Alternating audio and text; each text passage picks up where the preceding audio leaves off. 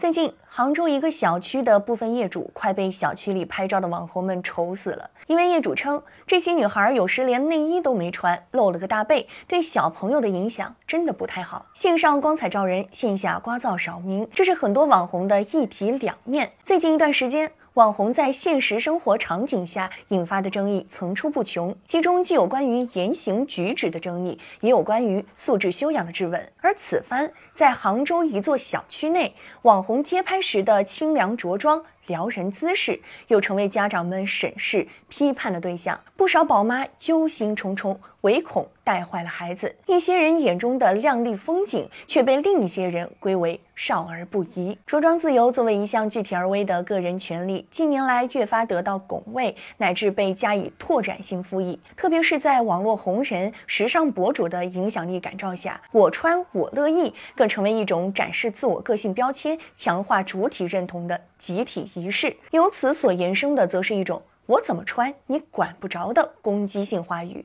久而久之，这一问题变得加倍复杂，其间夹杂着关于审美、道德观和私欲边界等多重向度的拉锯。于是，每每有相关的话题抛出，割裂和站队便注定是常态。有些人越来越敢穿。有些人则是越来越深感被冒犯，这个变化其背后实则有着一条显著的主线，那就是线上造型的线下化，表演性着装的日常化。网红基于人气、流量等考量，开直播、拍海报、带货等场合，穿衣打扮必然是大有看点的。从某种意义上说，这是一种为了出镜需要、带有表演性质的职业服装。只是所有的线上表演都必然是有赖于线下去实现，网红们必须去街拍。然而，线上与线下的接受尺度、围观受众却是大不一样的。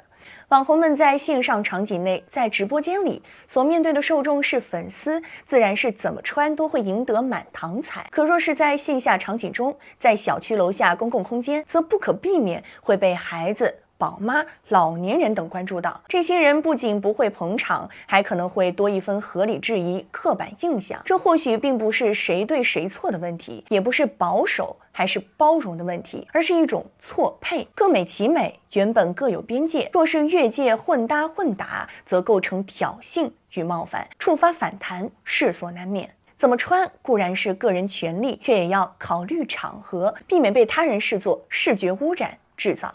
不快才是。